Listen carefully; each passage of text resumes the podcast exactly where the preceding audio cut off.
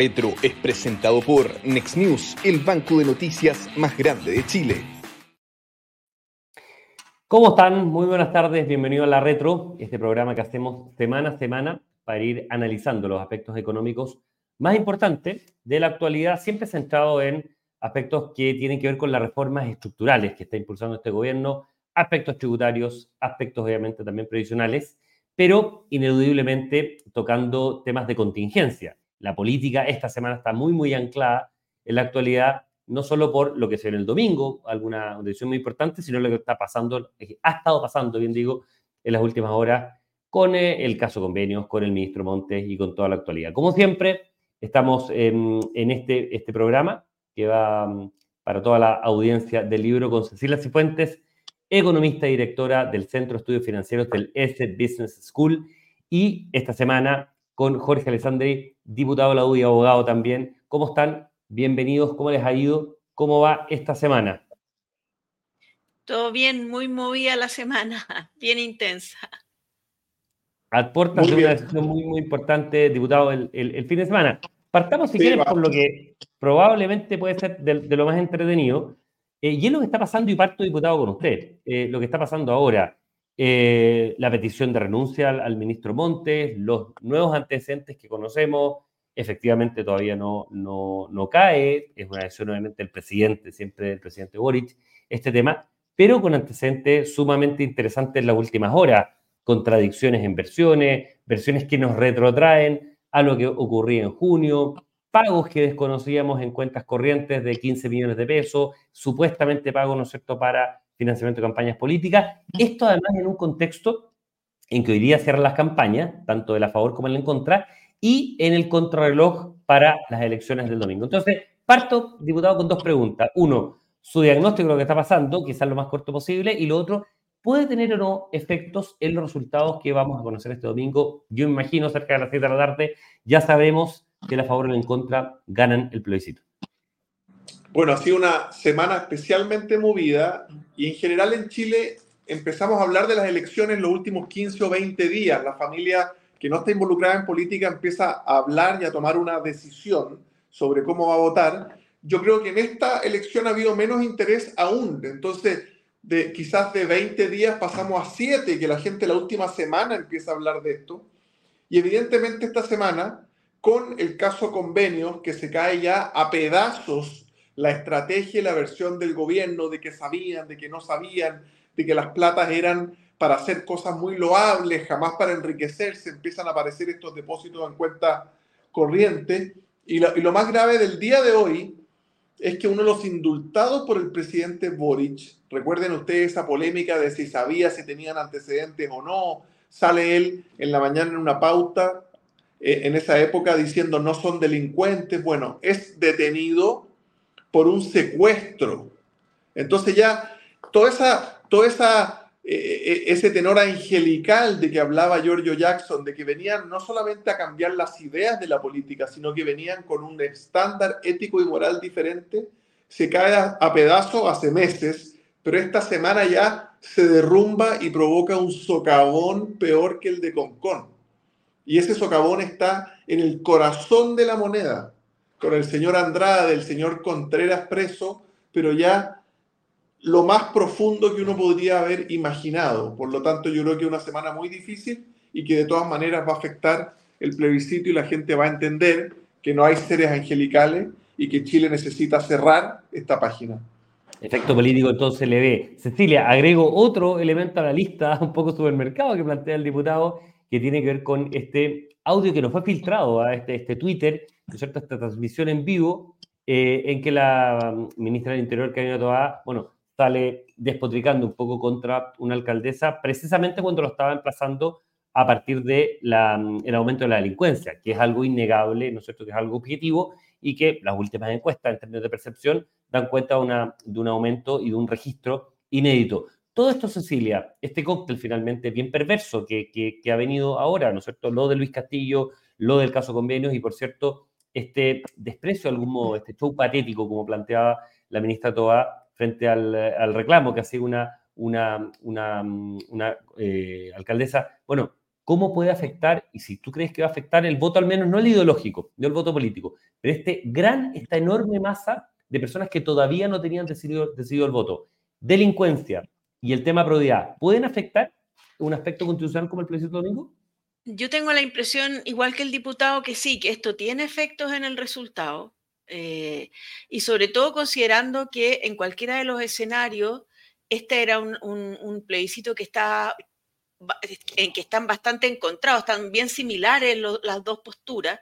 Entonces, cosas como esto efectivamente pueden definitivamente cambiar el resultado. Cuando el margen está tan apretado como al parecer estaría en este, en este plebiscito, aunque la verdad que no sabemos, hay bastante incertidumbre, pero todo indicaba que este iba a ser un resultado bien apretado y por lo tanto eh, acontecimientos como los que hemos visto esta semana, que han sido bien impactantes, eh, yo creo que sí. Y, de hecho, yo creo que para Chile es mejor la opción a favor.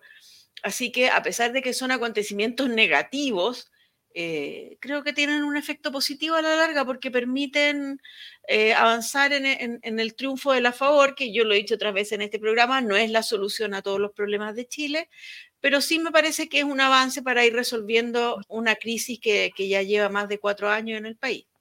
Sigo contigo, Cecilia, quizás, obviamente, por el, tiempo que está apareciendo este programa, que ahora se está transmitiendo en vivo, hoy día jueves 14, pero si uno tuviera que elegir los dos argumentos desde el punto de vista del impacto económico más importantes para votar, por ejemplo, por la opción a favor, ¿cuáles serían? El tema del, eh, del aspecto político, mayor certeza, el cierre de ciclo. ¿Cuáles son desde tu mirada técnica dos aspectos, dos consideraciones, dos pilares que deberían fundamentar para la persona que nos sigue y obviamente tiene, una, em, un interés económico en los temas económicos. ¿Cuáles deberían ser un poco los drivers, diciéndolo científicamente, para votar por la favor? Bueno, cuesta elegir, pero yo la verdad que desde el punto de vista de desarrollo económico, en realidad más que dos me quedaría con tres. Okay. Y, y, esto viene de, de hacer el diagnóstico de por qué Chile dejó de crecer, por qué la economía está estancada. Bueno, y una de las causas es el inmovilismo político que tenemos, que es también una consecuencia del sistema político fragmentado. Entonces creo que ahí hay un primer avance súper relevante, atenuar la fragmentación política. Es verdad que esto no se implementa inmediatamente, pero como decimos los economistas, lo que importa son los incentivos. Y aquí ya desde el primer día quedan alineados los incentivos para que eh, se empiece a disminuir esta fragmentación política. Un segundo elemento es efectivamente la certeza jurídica, que me parece que es un tema bien relevante. Yo la verdad estoy absolutamente convencida que si gana la opción en contra, el proceso no se va a cerrar eh, porque definitivamente no creo en este cambio de opinión de la izquierda que consideraba que nuestra constitución era la principal traba o el principal problema que tenía el país y ahora están dispuestos a dejarla y además les gusta y ya dejó de ser la constitución de Pinochet. Esa eso no, la verdad que no es nada coherente. Yo tiendo a pensar que el proceso no se cierra si gana la opción en contra y por lo tanto eso es negativo. Y un tercer elemento tiene que ver con otro de, las, de los problemas graves que tenemos en Chile, que es el funcionamiento del Estado. Y creo que la propuesta también avanza en materias de eficiencia del Estado, en materias del estatuto administrativo, en materia de mejorar la calidad de las políticas públicas a través de algunas instituciones que se crean y también a través de, permitir eh, dentro del Estado una mayor eficiencia, permitiendo que la planta de funcionarios deje de ser inamovible. O sea, creo que en esos elementos hay temas que son relevantes dentro de muchos otros y por supuesto también temas que para mí no son tan favorables, pero en la suma la propuesta me parece que contribuye a que vayamos saliendo de una crisis que se ha prolongado por ya mucho tiempo. Diputado, yo le cambio la pregunta en este caso. Desde su percepción de trabajo en terreno, usted conversa con mucha gente, permanentemente está en contacto con muchas personas. ¿Qué le transmiten? ¿Cuáles serían las razones fundamentales, dos o tres, que le hacen sentido al electorado de su distrito, ¿no es cierto?, de la, de la, circunscripción en la que está obviamente el distrito, de la gente con la que conversa, eh, ¿no es cierto?, regularmente, que atiende obviamente, y que le ha permeado las más comunes em, y que obviamente tengan un cierto sentido económico en, en, eh, para, para, la gente. ¿Qué le dice? insisto, en dos o tres minutos muy corto para, para ir cambiando de tema. Yo tengo un distrito muy diverso, desde La Granja, San Joaquín hasta Providencia, y no importa el tipo del emprendimiento, el tamaño del emprendimiento o el rubro del emprendimiento, lo que te dice un emprendedor micro, chico, mediano o grande es que necesita reglas claras. Sin reglas claras no se arriesga, porque al final lo que hace un emprendedor es arriesgar su capital o arriesgarse con un préstamo, arriesgar con lo que tiene a la mano y sin reglas claras, ese emprendedor no se atreve a emprender. Y nosotros estamos en un loop constitucional, en un ciclo que no termina nunca, en que estamos esperando las reglas. Y eso se ha notado en la inversión extranjera, se ha notado en las más de 300 inmobiliarias o constructoras que han quebrado, se ha notado en lo difícil que es obtener un crédito hipotecario hoy día y se ha notado en la pega, 10% de desempleo. Por lo tanto, sin certeza, sin reglas claras, no importa en qué trabajas, no importa en qué emprendes, te va a costar y va a ser mucho más cuesta arriba seguir adelante. Si nosotros logramos una constitución con buenas reglas que nos asegura por un tiempo prolongado tener certeza, a todos les, va a empezar a ir mejor. Y hoy día el mayor flagelo es la seguridad. Y esta constitución se mete fuerte en la seguridad. Entonces, reglas claras y duraderas. Y en segundo lugar, más seguridad, mejor coordinación de los aparatos de persecución penal del Estado. Con esas cosas, el ciudadano dice, yo con todo el resto me las arreglo. Pero si no tengo reglas claras y no tengo sensación de seguridad, finalmente no voy a poder trabajar, emprender o conseguir pega en ninguna cosa. Por eso puede ser tan incidente lo que ha ocurrido en los últimos días con un timing muy nefasto para la el gobierno ciertamente en algunas dimensiones en las que tiene responsabilidad y en otras ciertamente en las que es, es ajeno a responsabilidad, algunos timings, ¿no es cierto?, vinculados con el en contra. Pero obviamente lo de Luis Castillo, conversábamos por el micrófono, claro, fue indultado por el presidente Boric hace exactamente, no exactamente, pero casi un año, al cierre del año pasado, y ahora efectivamente el timing de esta reincidencia con un secuestro, ni más ni menos, ¿no es cierto?, con una, una persona en la maletera, bueno, obviamente puede tener, debido a que es el tema seguridad, algo muy importante en lo público, actualmente en la opinión pública, pero también en la discusión constitucional, un aspecto, bueno, veremos el domingo eh, cómo, qué tan incidente, qué tan importante fue. Hay un aspecto ya vinculado con reformas, con las propias reformas que está impulsando el gobierno, que mm, ha sido relativamente novedoso. Las dos reformas se han de algún modo estancado.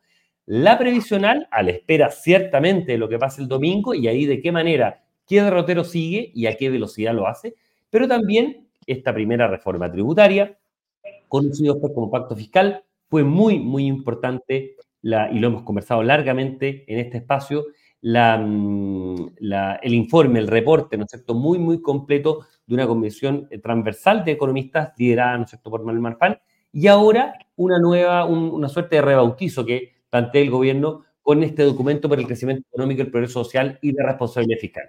Parto con Cecilia. Eh, después de leerlo, después de haber, haberlo recibido por parte de los diputados en esto, ¿no es cierto? ¿Qué sensación te deja? Eh, algunos lo han calificado como árbol de Pascua en la cantidad de, modificaciones que, aplica, que es muy ambicioso. Eh, ¿Cuál es la sensación que te genera en términos técnicos, Cecilia, después de verlo y qué tan anclado está con la idea original de que esto efectivamente era una reforma tributaria con aumento de impuestos, por ejemplo, para los segmentos más em, ricos de la población. A ver, partamos por lo positivo.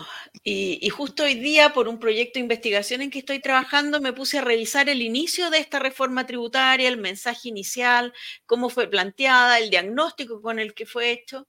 Entonces, si uno contrasta eso con lo, con lo que nos está entregando ahora el gobierno en este pacto, hay una mejoría enorme, tengo que decirlo. ¿Y por qué está esa mejoría? Porque en el proyecto inicial el tema del crecimiento no era tema. O sea, si la reforma estaba dañando el crecimiento económico, eso no existía en el diagnóstico inicial y ahora está muy presente en el diagnóstico la necesidad y la urgencia de aumentar el crecimiento económico con una, efectivamente, una batería muy amplia de políticas que buscan fomentar el crecimiento, atenuar la formalidad, y eso yo lo miro en forma muy positiva. Dentro de eso, lo que me parece más relevante, por ejemplo, es todo lo que se habla en materia de permisiología y disminuir esta permisiología, eh, y también en materia de concesiones de obras públicas, medidas pro formalidad, eso lo veo positivo. En materia tributaria, sí también hay un avance respecto a la propuesta inicial. Se eliminan las que a mi juicio eran las dos reformas más dañinas, que eran el impuesto al patrimonio y el impuesto a las utilidades retenidas. Eso deja de ser parte, pero sigue inscrita la propuesta tributaria en una lógica que yo sigo considerando estatista. Eh, sigue el sistema tributario complejizándose a través de nuevas reglas especiales, nuevos incentivos especiales, regla para la pyme, pero mire, si usted gasta en tal y tiene tal beneficio, yo creo que definitivamente tenemos que avanzar hacia un sistema simple, parejo y eficiente, porque lo hemos complejizado demasiado en la última década. Y ahora, mirando ahora el lado menos positivo del vaso y, diciendo que la verdad que los anuncios en general me parecen bien orientados, entra una segunda parte que es que, que el papel aguanta mucho. Entonces, cuando yo decido jugar al gobierno por sus acciones, tengo que considerar que quiero ver para creer a ver cuánto de esas medidas que están anunciadas en ese pacto efectivamente se llevan en materia tributaria o se llevan a cabo. ¿Y por qué lo digo? Lo digo especialmente por lo que está pasando en materia de salud. Estamos enfrentando ya en tierra derecha la debacle del sistema de salud chileno. Eh, las ISAPRES van a empezar a quebrar de aquí a un mes más. Vamos a empezar a tener problemas serios con que las ISAPRES cumplan los requisitos hubo una comisión de expertos que le planteó una, una solución al gobierno, una comisión de expertos diversa, liderada por el senador Castro, eh, y el gobierno le tiró la cadena. Entonces, cuando se trata de ver, bueno, hagamos cosas para resolver los problemas de Chile, no se avanza. Entonces, me parece bien algunas, la mayoría de las cosas que están dichas en ese documento, no tanto en materia tributaria, eh, pero quiero esperar a ver que efectivamente esto se transforme en proyectos de ley concretos y en reformas concretas. Y ahí entramos al terreno legislativo, al terreno parlamentario, diputado. Algunas luces respecto de cuándo puede, eh, eh, insisto, cuando no solamente se le entrega, pues se le entregó el documento, cuando de algún modo ya pueden empezar con ciertas urgencias, ciertas discusiones en comisión, ¿no es cierto? Y empezar, obviamente, lo que establece la concatenación lógica de un trámite parlamentario en este aspecto tributario lo que nosotros le hemos dicho al ministro Marcel, al gobierno, al ministro Elizalde, es que se concentren en las cosas en orden. Si el país no va a crecer, ¿cómo va a ir usted a pedir más recaudación tributaria, a subir ciertos impuestos, si la torta se está achicando? Si, la, la recaudación tributaria crece cuando la torta crece y la torta se llama crecimiento. Éramos líderes en Sudamérica por muchos años y hoy día vamos a estar parecido a Haití, a Haití. Entonces, si el gobierno no entiende que nosotros vamos para abajo en crecimiento, en innovación, en productividad, en creación de empleo, lo único que crece en Chile es el empleo público. A lo único que le reajustan 5% es al empleo público. A lo único que le adelantan la salida de los viernes de las cuatro y media que ya era a las tres y media es al empleo público. Y esa ecuación no da. Usted puede subir un impuesto y terminar recaudando menos, porque la economía se le achicó, por lo tanto el 20% de la economía va a ser menos plata. Y eso pareciera que el ministro Marcel no lo entiende. Atacar la informalidad es un segundo tema que le hemos planteado muchísimo. Estábamos cercanos al 30%, tampoco es un tema el que, que estén trabajando. Por lo tanto, nosotros le hemos cerrado las puertas al gobierno en materia tributaria hasta que nos demuestre que crecimiento y creación de empleo son una meta. ¿Creerá usted que el gobierno no tiene una meta de creación de empleo? No la tuvo el 2022, no la tuvo el 2023 y no la tienen para los dos años que quedan. Entonces, si no logran entender que esto es una cadena que está unida, que los caballos que van tirando el coche son crecimiento, creación de empleo y después atrás viene la carga y de esa carga tú sacas un pedazo para recaudación tributaria, resulta que no están entendiendo el orden de los factores. Y en esa discusión no hay nada que hablar. Y ahí, diputado, el, la, la, erupción del informe Marfan, de la Comisión Marfan, que plantea básicamente, señores, entre aumento de tasa, aumento de impuestos y crecimiento, no hay ninguna, ninguna, no hay donde perderse. Es lo segundo, porque obviamente recaudas más por el crecimiento que por aumento de impuestos. Y Chile ha hecho un mal negocio desde el año 2000 ahora aumentando 8 puntos porcentuales eh, aumentando, a ver, del, no, pues, del 10 al 27, del, perdón, del 17 al casi 10 puntos porcentuales respecto a esto. Em, bueno, esa discusión permeó en el Congreso o va a permear en la Cámara, tal como claramente permeó en los círculos académicos que lo vieron como un elemento muy, muy incidente y que tenía que, no digo llevar a foja cero la discusión, pero ser un insumo tremendamente interesante para la discusión arriba de la mesa. Si usted revisa los discursos del Frente Amplio y del Partido Comunista de los últimos dos años, o sea, solo de este periodo parlamentario, yo lo desafío a que encuentre la palabra crecimiento económico o la palabra creación de empleo o la palabra productividad. Probablemente no las va a encontrar. Y si es que la encuentra, va a ser criticando un discurso del centro político o de la derecha. Yo creo que no ha permeado, no ha permeado en esos sectores más duros, sí puede permear en el centro, que hoy día como está Chile, el centro en el Congreso me refiero al Partido Socialista, ¿no? Porque han cambiado, han cambiado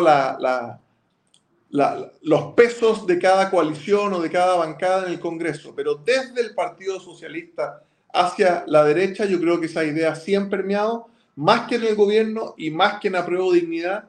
Y yo creo que antes de pasar cualquier ley en el Congreso, han entendido que el crecimiento es importante, que la permisología, y esto lo hablé el otro día con el propio presidente de la República, este proyecto para establecer reglas y plazos en tiempo para la permisología, bajar ojalá en un 40% los papeles que tienes que sacar y lo que te puedes demorar para tramitar el permiso de cualquier inversión son temas fundamentales. Si no le damos una vuelta de tuerca a eso, la inversión se nos va a los países vecinos, se nos va a países de otros continentes y recuperarla va a costar muchísimo.